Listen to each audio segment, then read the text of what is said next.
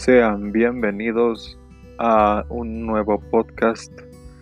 En esta vez hablaremos sobre el filósofo pensador Foucault.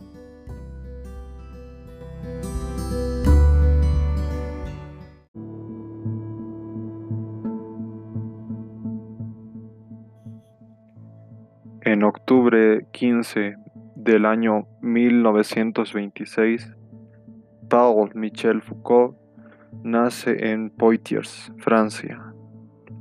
Descendiente directo de una famosa familia de cirujanos plásticos. En 1966, Michel Foucault publica en Gallimard su iluminador estudio titulado Les Most et les Ches, al explicar que en el hombre es el lenguaje el que habla, no el yo. El gran lingüista filósofo de Clement Ferrand venía a desmontar el ya viejo mecanismo nietzscheano de la muerte de Dios para formular la idea de la muerte del hombre, hipotético sujeto de las ciencias humanas. En diciembre 2 del año 1970, el orden del discurso de Michel Foucault, lección inaugural pronunciada en el Collège de France, y en 1971, junto a otros dos conocidos intelectuales, Foucault, Jean-Marie Domonat, firmó un manifiesto de denuncia sobre la situación de las prisiones, Vidal Nacat, que contaba como el relato que él hizo de niño su padre sobre el caso de Ifus que en español significa la condena por alta traición de un militar francés judío que se demostró que era inocente. Se pronunció públicamente contra guerras que consideraba injustas, como la de Vietnam o la de Irak. Esto marcaría su, su vida por completo y se dedicaría y enfocaría a los manicomios, a las prisiones, a, los lugares que se tienen a las personas encerradas, para así estudiarlas y, proponer unos nuevos pensamientos que marcarían en ese tiempo en la historia. En 1975 hay un texto de Michel Foucault que habla del panóptico. Este fue una invención que principalmente estaba propuesta por Bentham Em, y posteriormente fue aplicada a un pensamiento filosófico por Foucault y se, se regía a, los, a las instituciones carcelarias. En la Edad Media las celdas eran oscuras, se practicaban los tormentos y castigos físicos. Bentham plantea una innovación en el modo de corrección y castigo. El panóptico era una especie de edificio con una torre central, con, una, con un vigía desde donde se podía ver todo. En ningún momento los reclusos quedaban fuera de la mirada. El modo de corrección era estar vigilándolos todo el tiempo, y así ellos puedan sentirse vistos por el vigía y no puedan cometer algún delito, algún error, alguna acción que vaya en contra del régimen de la institución carcelaria. En 1978 se publica el libro Seguridad, Territorio y Población. Este libro corresponde al curso dictado por Foucault durante el año 1978 en el Collège de France. Para 1984, el filósofo e historiador francés Foucault, uno de los principales de la corriente estructuralista del pensamiento francés, muere con 57 años de edad en el hospital de Pitié-Salpêtrière de París a causa de VIH-Sida.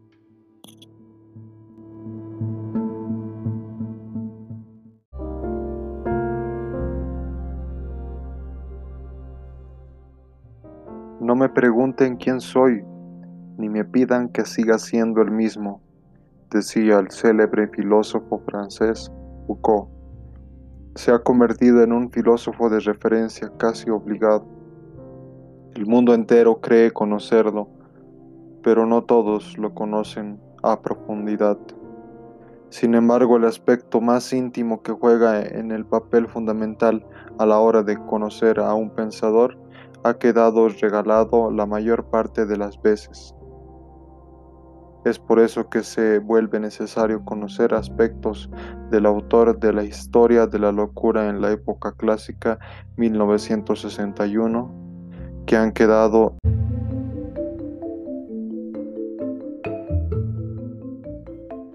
El descubridor de su VIH fue alumno de su padre.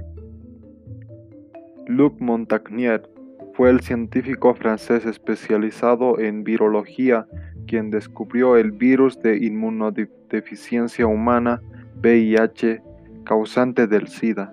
Se dice que cuando era estudiante fue alumno de Paul Foucault, padre de Michel, quien era un prestigioso médico.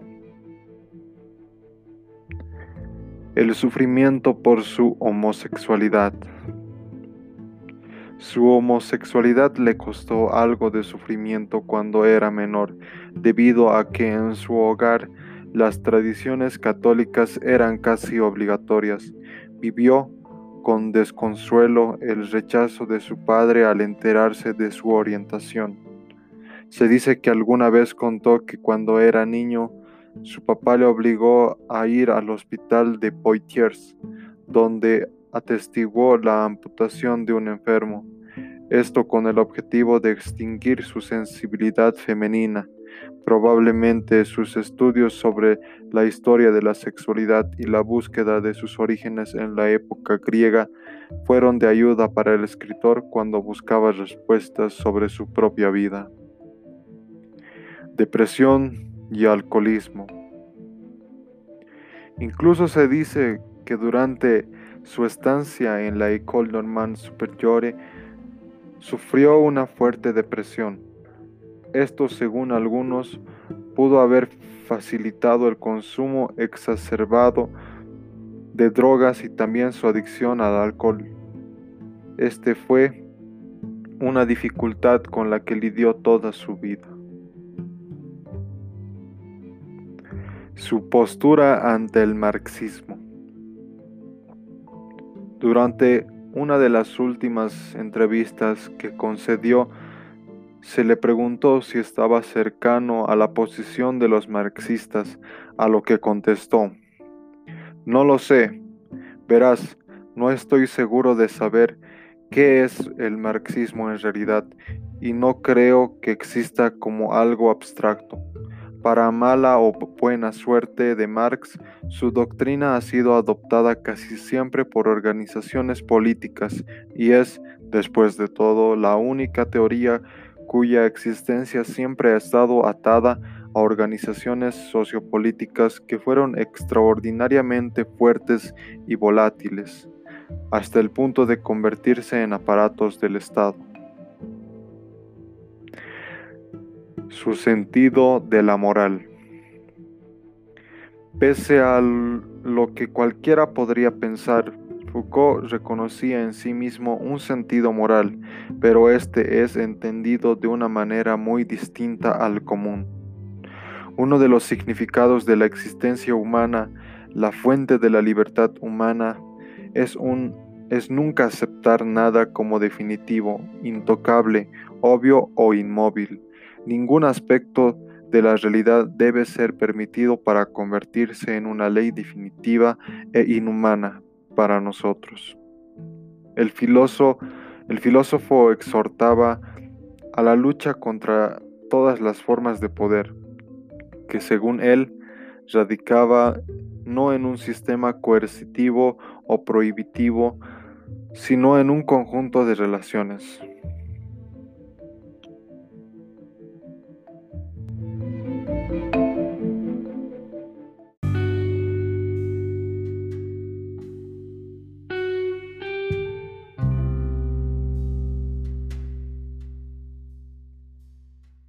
Cada individuo debe llevar su vida de tal forma que los demás puedan respetarla y admirarla.